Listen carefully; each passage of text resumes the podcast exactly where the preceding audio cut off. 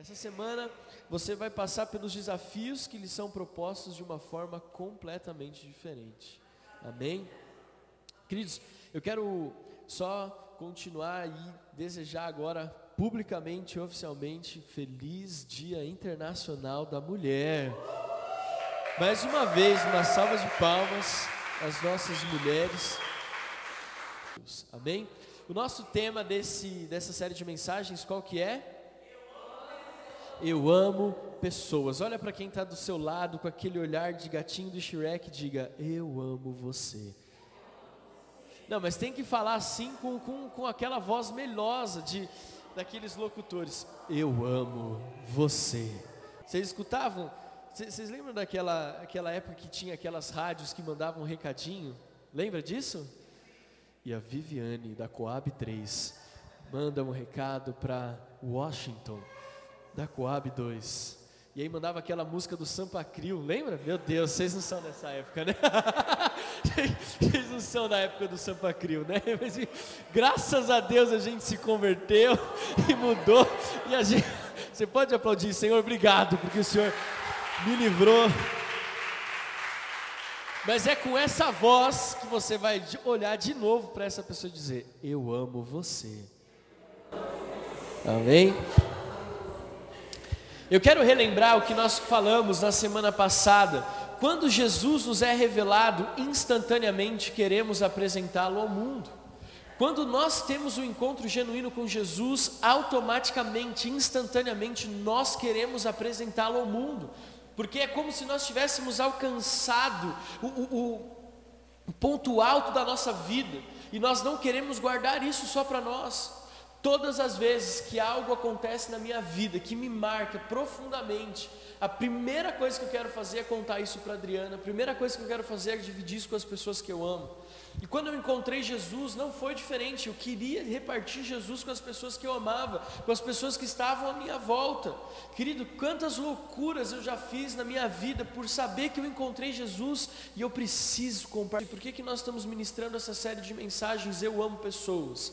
Porque, como pastores da igreja, como membros aqui da Metodista Renovada da Serra da Cantareira, nós queremos que todas as famílias que aqui, que, que aqui fazem parte, que pertencem a essa igreja, saibam que nós temos nas nossas mãos a verdade, a palavra da verdade, que é o Evangelho de Jesus Cristo. E nós não podemos guardar isso só para nós, nós temos e devemos que compartilhar isso com as pessoas que nós amamos. Nosso alvo é encher esse auditório, porque nós amamos pessoas, e se eu amo pessoas, eu trago pessoas para conhecer Jesus. Se eu amo pessoas, eu convido pessoas para estarem comigo aonde? Na célula.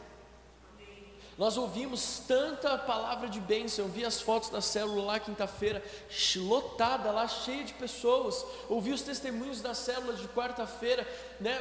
Ontem o Edson estava compartilhando comigo. Eu tinha certeza que eu tinha que ir na célula quarta-feira. E ele falou isso para mim, pastor. Eu falei para a Márcia, a Márcia falou assim: "Não, mas tem jogo do Corinthians". Ele falou: "Não, mas você pica assistindo o jogo do Corinthians, porque eu". brincando, ela não falou isso não.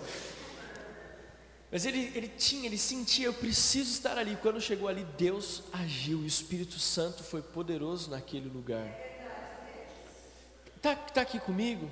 Então nós vamos entender, queridos, que Deus no, no, nos, nos foi revelado, e se Deus nos foi revelado, nós precisamos ajudar que Ele seja revelado às pessoas que nós amamos. Por isso que o tema dessa mensagem é: Eu amo pessoas. Por amar pessoas, nós fizemos um piquenique ontem. Gente, como foi lindo! Como foi lindo ontem. Deus colocou no nosso coração, no meio da Adriana, de nós abrirmos a igreja para a família. E quantas pessoas que nunca tiveram na igreja estiveram ontem? A Déia estava compartilhando o testemunho da mãe dela, que, que não via na igreja de jeito nenhum.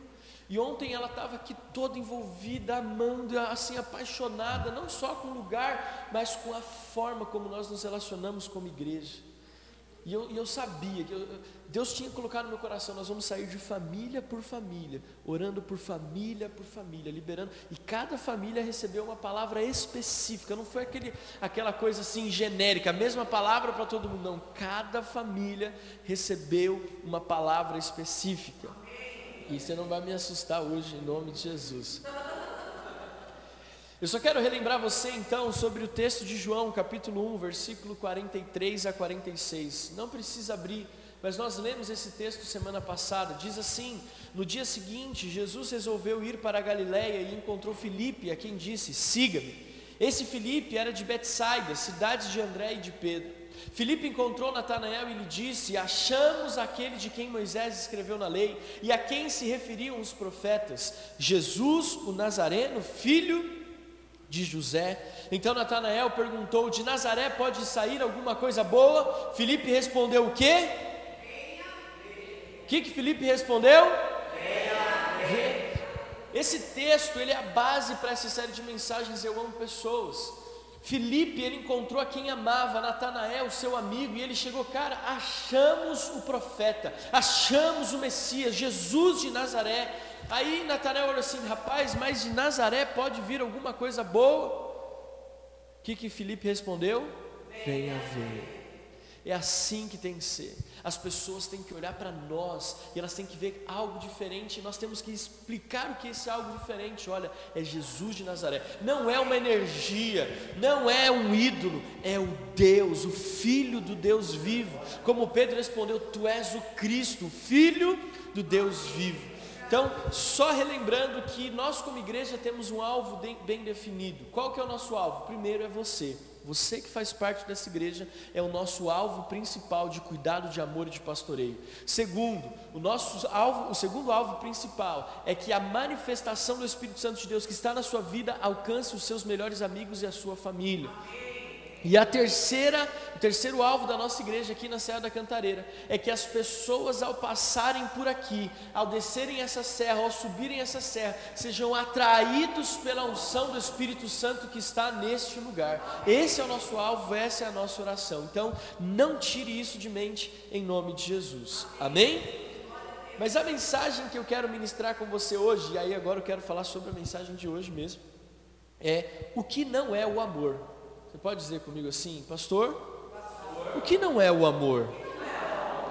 Porque a gente está falando eu amo pessoas, mas eh, me preocupa o fato de muitas vezes nós não termos o conceito correto do que é amar. Amém? Então, eu quero começar essa mensagem. Eu, enquanto estava preparando ela, eu lembrei de um livro. É um best-seller que, se você não leu, você tem que ler. Há muitos anos atrás, nem lembro quanto tempo atrás, eu li esse livro do Gary Chapman chamado As Cinco Linguagens do Amor. Quem já leu esse livro, levante a mão. Esse livro é formidável. E ele fala no livro que existem cinco linguagens ou cinco formas de você expressar ou comunicar o seu amor. Diga assim: existem cinco formas de comunicar o amor.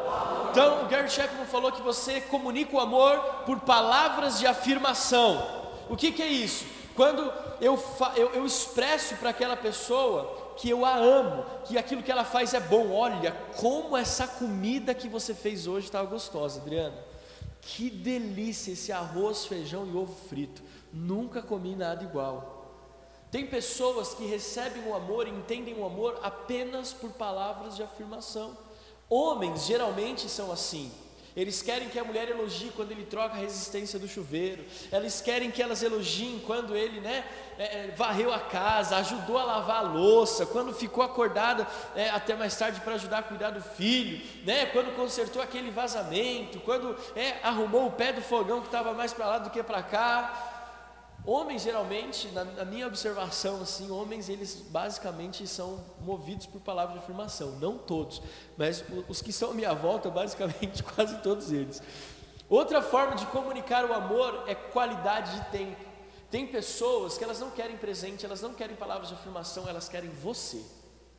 Elas querem você perto delas. Elas precisam que você dê para elas tempo de qualidade. Então, tem cara que gasta fortunas com joia, vai lá na Vivara e compra aquele, todas aquelas joias da Vivara, entrega e a esposa não gosta. Porque não adianta ela entregar um presente para ela, mais importante do que a joia é você falar assim: amor, é o seguinte, reservei um hotel lá em Monte Verde, esse final de semana é só eu e você. Recebe aí, amém, irmão? Porque é tempo de qualidade. Vou desligar o WhatsApp, você quer ver a Adriana ficar doida. Ela está falando comigo e de repente eu pegar o celular. Ela, nossa, ela quer ficar brava, ela fica doida comigo. porque uma das linguagens de amor dela é esse tempo de qualidade. Outra forma, presentes. Tem pessoas que você, ela, as palavras de afirmação não são tão assim, oh, que coisa. É, pres, é, qualidade de tempo também não, mas presente, meu. Tem, quem aqui gosta de ganhar presente, amém? Tem marido que fala para a esposa todo dia: Eu amo você, eu amo você, eu amo você. Mas, meu amigo, a linguagem de amor dela não é palavras, é presente. Então, não, quando a gente fala presente, não é o valor do presente, é, a, é, é você lembrar: olha, fui em tal lugar e te trouxe um presente. Então, sempre que eu viajo, nem que seja naquelas barracas do aeroporto, mas eu compro alguma coisa para Adriana, porque eu quero comunicar que eu a amo. E os dois últimos são gestos de serviço e toque físico. Tem pessoas que a linguagem de amor delas são gestos de serviço. É quando você se coloca à disposição para servir em alguma coisa, e outras pessoas, a linguagem do amor é o toque físico, pessoas que gostam de, sabe aquelas pessoas melosas, que toca, que abraça, que fica, que fica aquela coisa assim. Geralmente a gente, né, tem pessoas que não gostam. Por que, que eu estou falando tudo isso? Porque o amor ele pode ser expresso de várias formas. Mas essas são as cinco linguagens fundamentais para comunicar essa verdade. Mas o que me preocupa é porque muitas vezes a gente sabe como comunicar o amor, mas nós não sabemos o que é amar. O interessante aqui não é saber como você comunica algo, mas é saber o que você vai comunicar. E quando nós falamos de contexto de igreja, de fé, de cristianismo, a base da nossa fé é o amor. E nós muitas vezes estamos falhando, não no fato de comunicar o amor, mas em entender o que é o amor genuíno. E aí nós estamos transferindo e transmitindo algo que não é uma verdade. Eu jamais poderia subir nesse altar e falar sobre Jesus sem antes ter uma experiência pessoal com Jesus. O que acontece hoje em dia nesse mundo líquido, fluido, onde as coisas mudam muito rápido, é que nós expressamos muito facilmente as nossas opiniões sem conhecimento de causa. Tem pessoas que do dia para a noite se tornam expert em tantas coisas, mas só na teoria, não tem nada de conhecimento prático. Tiago fala lá no capítulo 1, no versículo 22: Sejam praticantes da palavra e não somente ouvintes enganando a vocês mesmos. E eu quero ter a liberdade de fazer, é, é, colocar esse versículo numa ótica um pouco mais prática. É o seguinte: o que, que Tiago está falando? Sejam, pois, práticos na minha palavra e não apenas teóricos. Nós muitas vezes estamos nos tornando cristãos teóricos, onde nós conhecemos um Deus que nunca nos relacionamos, onde nós conhecemos uma palavra que nós nunca vivemos, e aí nós estamos comunicando ao mundo um evangelho que é de ouvir falar. Gente, Jó, ele expressou uma das coisas mais lindas da Bíblia. Deus, antes eu te conhecia de ouvir falar, por isso eu falei muita coisa que não deveria, por isso eu falei de coisas que eram muito maravilhosas, mas eu não entendia nada. Agora, agora, os meus olhos te veem, eu conheço de andar ao teu lado. Olha para quem está ao seu lado e diga assim: Você não é teórico. Você é prático. O amor que vamos expressar ao nosso próximo não pode ser uma concepção teórica. O amor que nós vamos é, é, expressar para as pessoas que estão à nossa volta não pode ser um conceito platônico. Nós precisamos falar de algo que nós vivemos. Diga para quem está do seu lado: o amor que você vai compartilhar é o amor que você vive. Eu não quero que a gente faça que nem Tiago falou. Se vocês ficarem só na teoria, vocês vão estar se enganando. Não sou eu que estou falando, amém? É Tiago, se você tiver algum problema, depois você vai lá e briga com ele. Porque ele falou: se vocês não praticarem, se vocês não colocarem é, na vida de vocês, vocês vão estar se enganando. E muitas vezes nós estamos na igreja enganando a nós mesmos, recebendo palavras de vida, recebendo momentos maravilhosos, tendo um tempo de adoração poderosa, só que nós não praticamos nada daquilo que se é falado, nada daquilo que se é pregado, nada daquilo que Deus fala através da adoração ou através da palavra. Olha para quem está do seu lado e diga assim: está com uma carinha. Olha só, Paulo fala lá em 1 Coríntios capítulo 13, versículo 9, o seguinte: Pois o nosso conhecimento, presta atenção aqui, está aqui atrás. Vocês estão conseguindo enxergar? Pois o nosso conhecimento é o que? Incompleto, e a nossa profecia é o que? Incompleta. Queridos, preste atenção. Muitas vezes nós somos cristãos incompletos, quando nós não temos o um entendimento geral, o um entendimento completo do Evangelho, prático, vivido, nós estamos vivendo um conhecimento incompleto.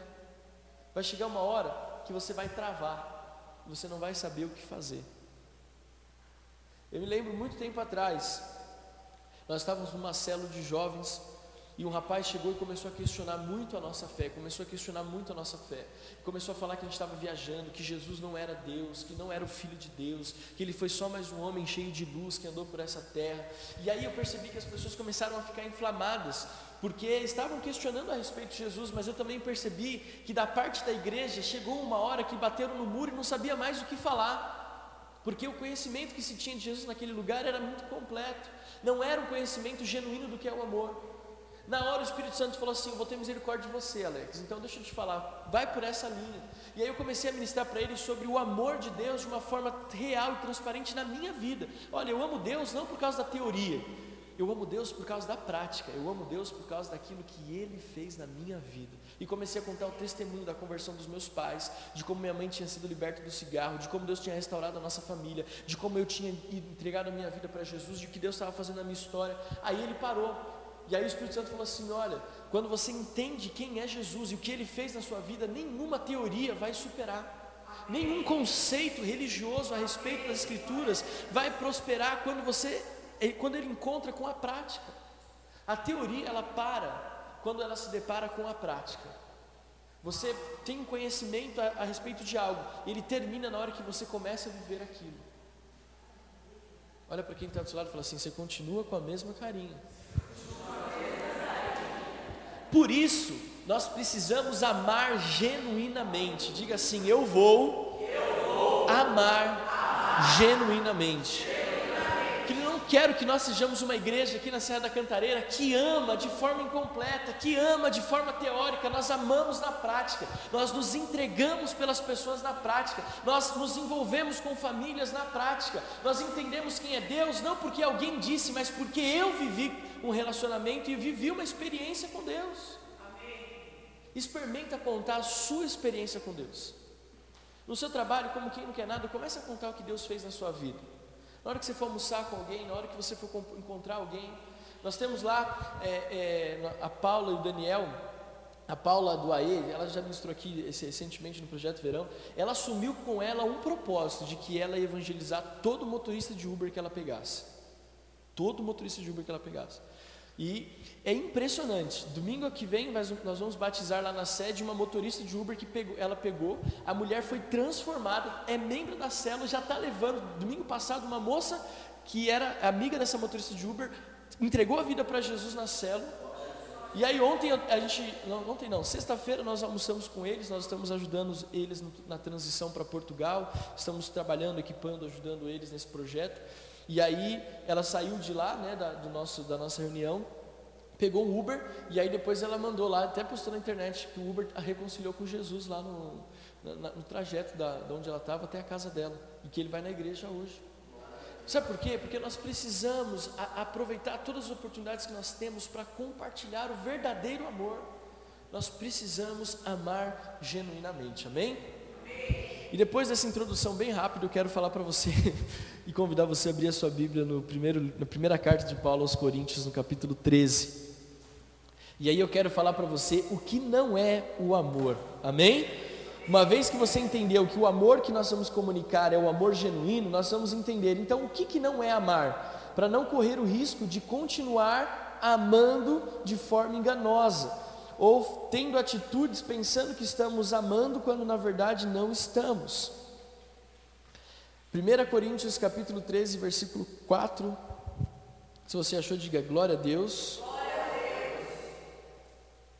Se você não achou, não se preocupe, provavelmente deve estar atrás de mim aqui no painel. Amém?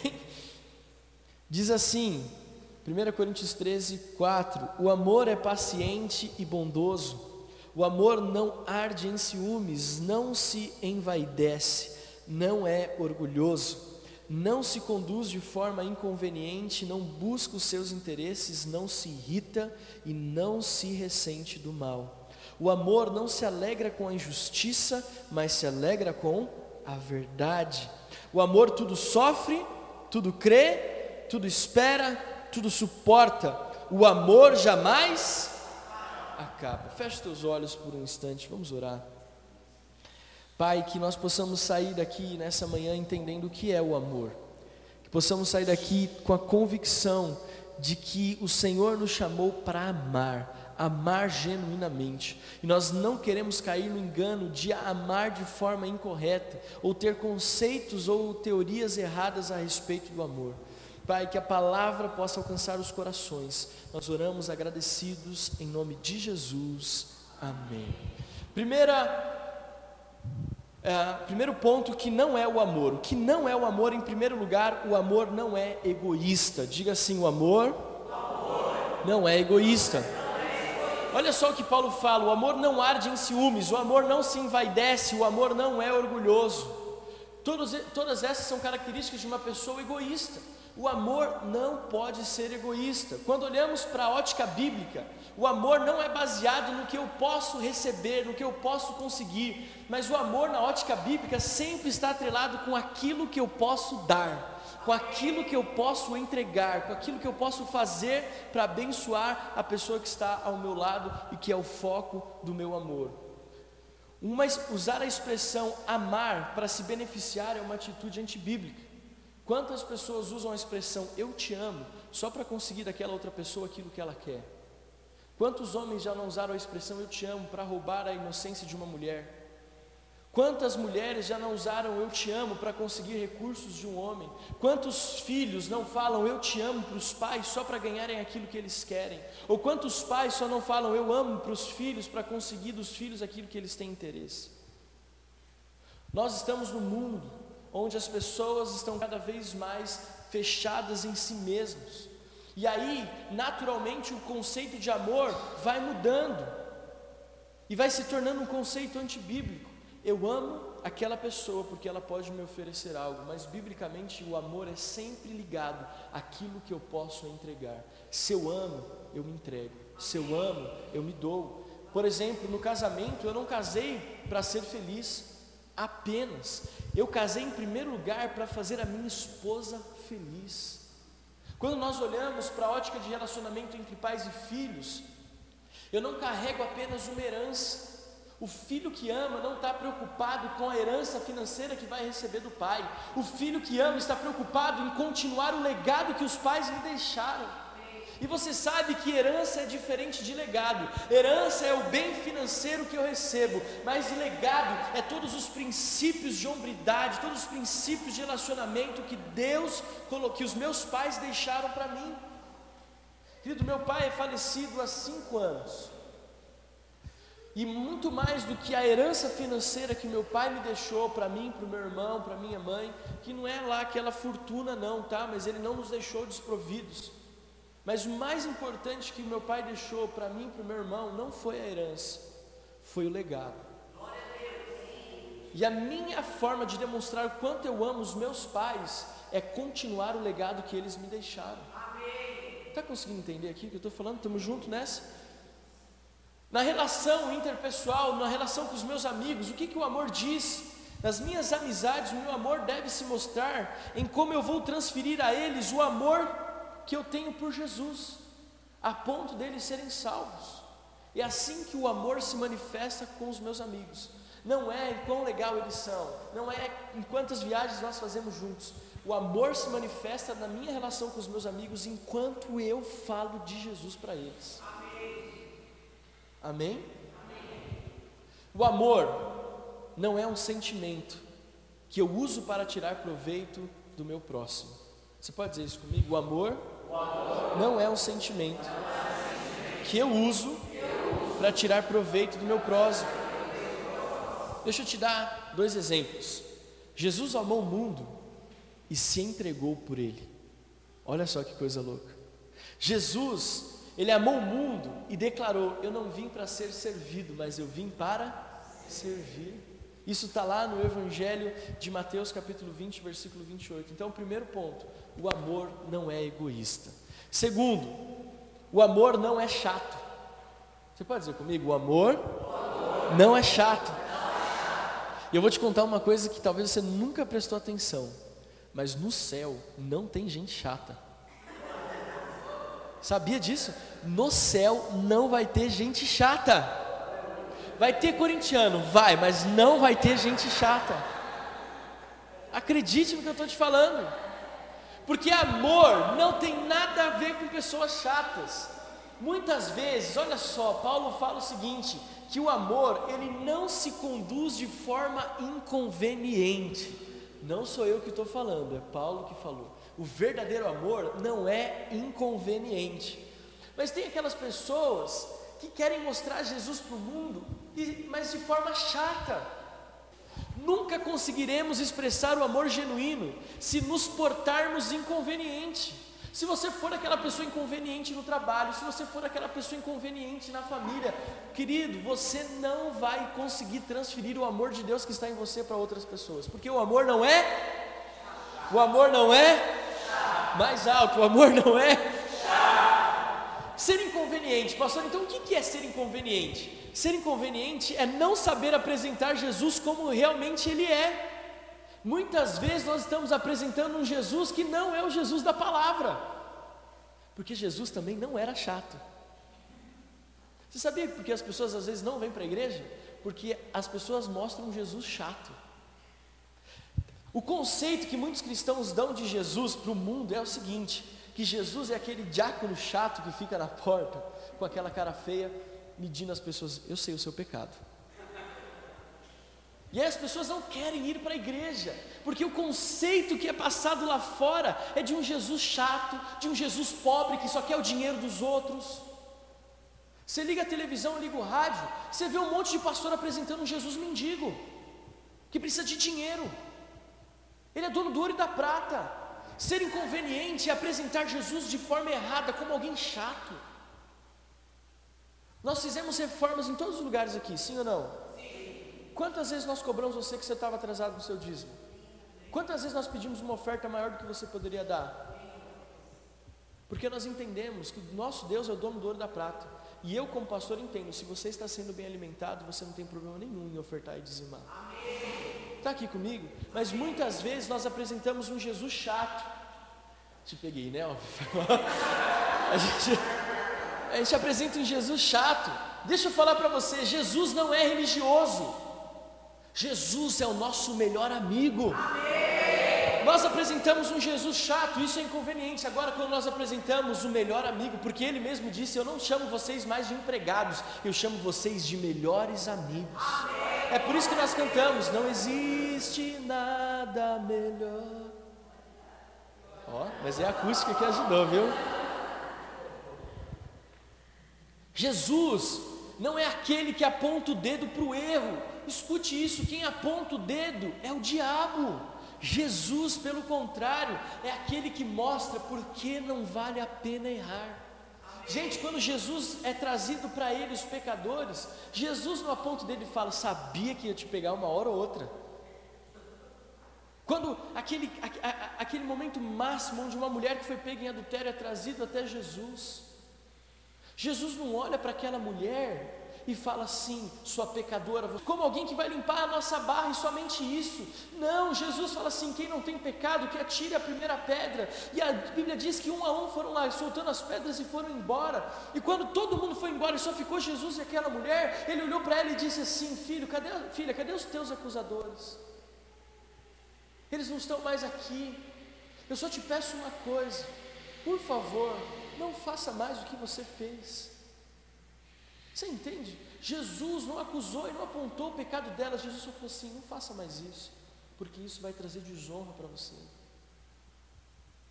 Mas muitas vezes nós apontamos um Jesus que aponta. Olha para quem está do lado e fala assim: você voltou a ficar com uma carinha séria. Outra coisa, Jesus não influencia apenas por palavras. Jesus, ele influencia pelas suas ações. Sabe quando você se torna chato? Quando você fala muito, mas não age de acordo com aquilo que você fala. Quantas vezes eu falo assim, gente, eu estou falando tanto de um negócio que eu não estou vivendo, eu preciso parar de falar e começar a viver. Aí depois que eu começo a viver, eu volto a falar. Porque eu entendo que eu não quero ser um crente chato. As pessoas não podem olhar Jesus na minha vida por aquilo que eu falo apenas. Eles têm que olhar para mim e ver Jesus por aquilo que eu falo, mas por aquilo que eu faço. Deixa eu te dar um exemplo. Lá na nossa casa, nós temos muitas pessoas da nossa família, da parte do meu pai, da minha mãe, do meu pai, inclusive, que não são cristãos. Não são cristãos. E quando nós nos convertemos, meu pai e as festas sempre são em casa. Quando a casa era grande, agora que a casa é pequenininha, né? A, a Sandra conhece ali, a Mari conhece. A casa é pequenininha, mas a festa continua sendo lá. No final do ano tinha umas 20 e poucas pessoas naquele apartamento. Enfim. Mas sempre foram em casa. E quando nós nos convertemos, parou bebida alcoólica. Parou bebida alcoólica. Não compramos mais. Aí que aconteceu? Começaram eles a trazer. Mas a gente nunca falou nada. Mas as nossas ações, por orar, por dar testemunho, chegou uma hora que eles se inibiram e não levam mais. Porque não é apenas eu ficar falando, seu viciado, seu alcoólatra, seu pé de cana, seu mundial do Palmeiras, sabe o que é? 51. Então, enfim. Não, eu tenho que agir. Outra coisa, ser chato. Por exemplo, a gente apresenta um Jesus que é chato, mas Jesus não é aquele que vê apenas o exterior, mas aquele que conhece o nosso interior. Jesus não despedaça o caniço quebrado, nem o pavio que fumega. Você sabe o que é isso? Você sabe o que significa isso? Jesus, quando a Bíblia diz que ele não despreza o caniço quebrado, nem o pavio que fumega, é o seguinte: esse caniço era um estilo de cana que crescia à margem do rio em Israel, e as crianças tiravam aquele pedaço e usavam como instrumento musical, só que ele era muito fino. Então eles eram como uma espécie de uma flauta. Então quando a criança pegava e tentava fazer o instrumento musical, ele quebrava, em vez de consertar, ele jogava fora, porque o rio tinha muito, ele ia lá e pegava um novo. Só que Jesus, a Bíblia diz que Deus não despreza o caniço quebrado. Talvez em algum momento da sua vida você se perdeu e se quebrou, ou as pessoas que você conhece se perderam e se quebrou, elas não são descartáveis. Jesus não olha para ninguém de forma descartável, ele traz todos para perto e restaura cada um deles. O pavio que fumega era lamparina, às vezes esqueciam de colocar o azeite para queimar e o fogo pegava não no azeite, mas pegava só no pavio e ficava aquele cheiro, aquele fedor. Então o que as pessoas pegavam? Apagavam, jogavam fora e colocavam um pavio novo, porque tinha muito. E Jesus fala assim, a Bíblia fala o seguinte: que Deus não despreza o pavio que fumega, Ele conserta e Ele usa de novo. Jesus não é chato, Jesus não olha para as pessoas de forma descartável, Jesus acredita em cada uma delas e nós, se nós amamos genuinamente, nós precisamos agir como Jesus. Então diga assim: o amor, não é chato. E por último, o amor não desiste. Diga assim comigo: o amor, o amor não, desiste. não desiste. O amor tudo sofre, tudo crê, tudo espera, tudo suporta. E a primeira frase do versículo 8: o amor jamais acaba. Querido, e eu queria que você entendesse o seguinte: o amor, ele não tem fim. Por isso que eu digo para você e afirmo algo: o amor não é um sentimento. Você pode olhar para quem está do seu lado e diga assim: o amor não é um sentimento. O amor é uma decisão. Diga bem forte para quem está do seu lado: amar, é uma decisão. Quando encaramos o amor como um sentimento, um dia podemos ter e no outro não mais. Mas como nós, quando nós encaramos o amor, entendermos que o amor não é um sentimento, não é o que sentimos, mas o que decidimos, ele se torna mais forte do que a morte. Consegue viajar comigo? Mateus capítulo 26, versículo 36. Não precisa abrir, está aqui atrás. Diz assim: Em seguida, Jesus foi com eles a um lugar chamado Getsemane e disse aos discípulos: Sentem-se aqui enquanto eu vou ali orar. E levando consigo Pedro e os dois filhos de Zebedeu, começou a sentir-se tomado de tristeza e angústia. E então lhes disse: A minha alma está profundamente triste até a morte. Fiquem aqui e vigiem comigo. E adiantando-se um pouco, prostrou-se sobre o seu rosto orando e dizendo: Meu pai, se possível, passe de mim este cálice. Contudo, não seja como eu quero, mas sim como tu queres.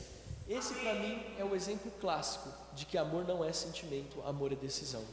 Porque se amor fosse sentimento, Jesus tinha passado o cálice. Mas como amor é uma decisão, ele disse: Todavia seja feita a tua vontade e não a minha. Em outras palavras, ele disse o seguinte: O meu sentimento não vai influenciar na minha decisão. Você pode dizer para quem está do seu lado: amor, amor. não é sentimento, amor é decisão. Jesus expressou seu sentimento quando disse: Se possível, afasta de mim esse cálice. Mas afirmou o que, o que, afirmou que mais do que sentir, amar e decidir, quando de, declarou e deixou claro que a sua decisão era fazer a vontade de Deus. E antes de você me chamar de herege, por estar falando que amor não é um sentimento, mas é uma decisão, veja, eu não disse que você não sente o amor, eu só estou dizendo para você que o amor não é só sentimento. Você precisa decidir amar. É por isso que eu quero encerrar essa mensagem pensando na palavra ou na parábola do filho pródigo. E eu quero convidar você a ficar de pé onde você está, em nome de Jesus. Chamar a Adri aqui.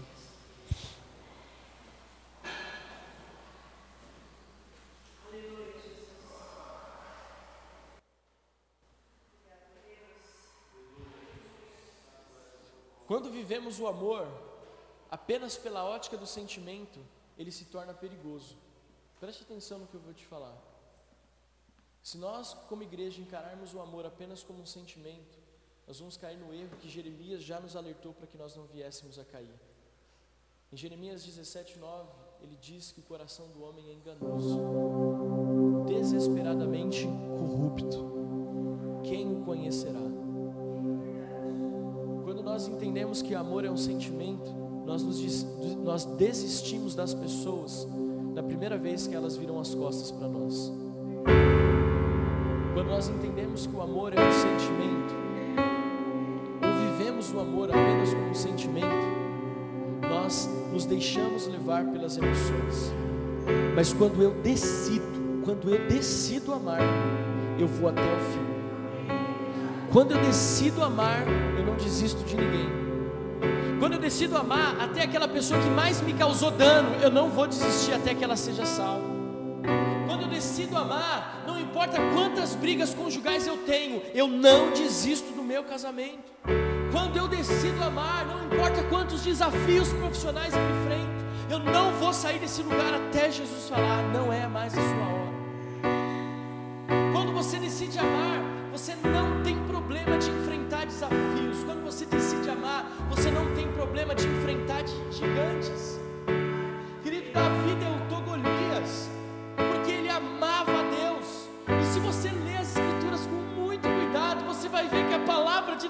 Golias é: Quem é você, incircunciso, para falar contra Deus, o Deus dos exércitos de Israel? É como se ele estivesse protegendo, embora ele soubesse que isso era impossível. É como se ele estivesse dizendo: Você não vai ferir aquele que eu decidi amar. Você não vai destruir o povo daquele que eu decidi amar. Quando nós decidimos amar, nós enfrentamos todos os desafios.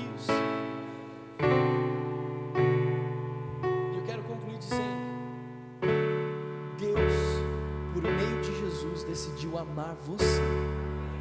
E é por isso que você está aqui hoje. Outro ponto que eu queria falar para você nessa conclusão. Jesus nunca te tratou de forma inconveniente. Ele cuida de você como o pai amoroso cuida dos seus filhos. Jesus decidiu, escute o que eu estou te falando. Jesus decidiu te amar. Alguém o forçou ou impulsionou a isso. Ele te amou porque ele decidiu te amar. E sabe por que é mais forte o amor decisivo do que o amor sentimento?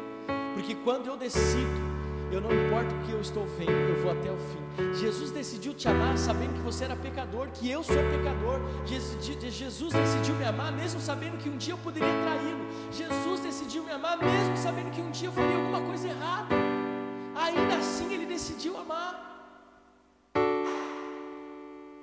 Olha para quem está do seu lado e diga assim: até o final você vai dar um sorriso, amém? Quando eu olho para a parábola do filho pródigo, eu penso nisso. O filho olha para o pai e diz: Eu quero a minha parte da herança e eu estou indo embora. Eu não vou mais ficar na sua casa. Mas o pai, e Jesus ilustra isso, o pai decidiu amar o filho que virou as costas. E a Bíblia diz que quando aquele jovem se deu conta da besteira que ele tinha feito, quando ele se deu conta daquilo, da besteira que ele tinha feito, a Bíblia diz que ele voltou para casa e o pai o estava esperando. E Jesus deixa claro na parábola: quem viu o filho foi o pai. Muito antes do pai, antes, antes do filho avistar o pai, o pai já tinha visto o filho. Quem decide amar, espera nem que seja todos os dias por aquela pessoa que ama. Se você tem alguém na sua casa, na sua família, que talvez você já tinha decidido, como profeta de Deus, estou dizendo assim: não desista, decida amar aquela pessoa, decida amar ele, não importa o que ele tenha feito, não importa o que tenha acontecido, decida amar. Feche os olhos, coloque a mão no seu coração. O mesmo apóstolo Paulo declara a seguinte palavra de consolo de amor. Em todas as coisas, porém, somos mais do que vencedores por meio daquele que nos amou. Porque estou bem certo de que nem a morte, nem a vida, nem anjos, nem os principados, nem as coisas do presente, nem do porvir, nem os poderes, nos poderá nos separar do amor de Deus que está em Cristo Jesus, nosso Senhor nada pode te separar do amor de Deus que está em Cristo Jesus, nosso Senhor. E conclui dizendo estas verdades sobre o amor, elas precisam se refletir na vida das pessoas que estão à nossa volta, e nada pode nos impedir de trazer pessoas para esse ambiente de culto, trazer pessoas para o nosso ambiente de célula, para que esse mesmo amor que nos alcançou possa alcançá-las de forma genuína. Se você tem na sua vida que tomar uma decisão hoje, por decidir amar as pessoas como Jesus decidiu nos amar. Aonde você está, apenas levante uma das suas mãos, porque nós vamos orar todos juntos. E eu sou a primeiro a levantar minha mão, porque eu preciso amar as pessoas, porque eu não quero mais ver a minha vida sem propósito. Eu tenho acesso à verdade, nós temos acesso à verdade. Nós não podemos guardar isso só para nós. Nós não podemos sair da nossa casa e vir à igreja mais sozinhos, precisamos trazer alguém. Nós não podemos mais ir à célula sozinhos, precisamos levar alguém. Pai, que seja assim, Pai. Que essa unção de amor seja derramada sobre a nossa igreja. Que essa unção de amor seja derramada sobre cada vida aqui, Senhor. Pai, pedimos que a tua palavra, que é verdade, nos alcance. Que a tua palavra, que é vida e transformação, nos alcance. Deus, nós nos levantamos a nossa mão e decidimos amar da forma correta, comunicar o nosso amor de forma correta, não apenas na teoria, mas na prática. Nós declaramos que, como igreja metodista renovada na Serra da Cantareira, nós vamos espalhar o amor nesta, neste lugar, nós vamos espalhar o amor pela Serra, nós vamos espalhar o amor pela zona norte de São Paulo. Nós declaramos, Pai, que o amor de Deus manifesto nesse lugar irá alcançar famílias e mais famílias, pessoas e mais pessoas, e nós somos cooperadores dessa obra, cooperadores desse trabalho, em nome de Jesus. Amém, amém e amém. Se você pode aplaudir o Senhor em nome de Jesus. Graças a Deus. Se você decidiu amar, eu quero que você procure duas pessoas que você talvez não tenha tanto contato. E dê um abraço bem amoroso nessa pessoa. Com todo respeito, óbvio, mas um abraço bem amoroso nessa pessoa. Em nome de Jesus.